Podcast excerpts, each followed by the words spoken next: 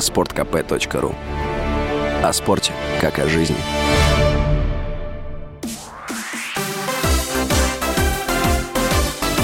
Новости спорта. Российская теннисистка, 73-я ракетка мира Анна Блинкова с победы стартовала в турнире категории WTA 1000 в Риме. В трех сетах была обыграна египтянка Майяр Шериф Ахмед Шериф 2-6, 6-2, 6-3. Во втором раунде Блинковой будет противостоять украинка Ангелина Калинина, занимающая в рейтинге WTA 47 место. Матч состоится 11 мая. Петербургский «Зенит» заработал около 150 миллионов рублей на домашнем матче 26-го тура российской премьер-лиги, в котором досрочно оформил чемпионство. Об этом рассказал коммерческий директор клуба. По его словам, матч со «Спартаком» стал рекордным с точки зрения матчевых коммерческих доходов, то есть выручки от продажи билетов, вип-мест, атрибутики и кейтеринга. Напомню, «Зенит» 7 мая в 26-м туре РПЛ обыграл «Спартак» со счетом 3-2 и досрочно стал чемпионом России.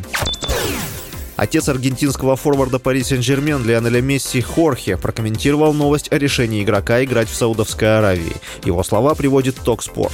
Ни с одним клубом абсолютно ничего не согласовано на следующие сезоны. Мы примем решение в конце сезона. Ничего не подписано, не согласовано, устно не оговорено, заявил Месси-старший. Ранее 9 мая появилась информация, что форвард согласился в сезоне 2023-2024 перейти в клуб из Саудовской Аравии. Уточняется, что сделка закрыта, а Месси Месси получил огромный контракт. При этом не было сказано, с какой именно командой форвард заключил соглашение. С вами был Василий Воронин. Больше спортивных новостей читайте на сайте sportkp.ru Новости спорта.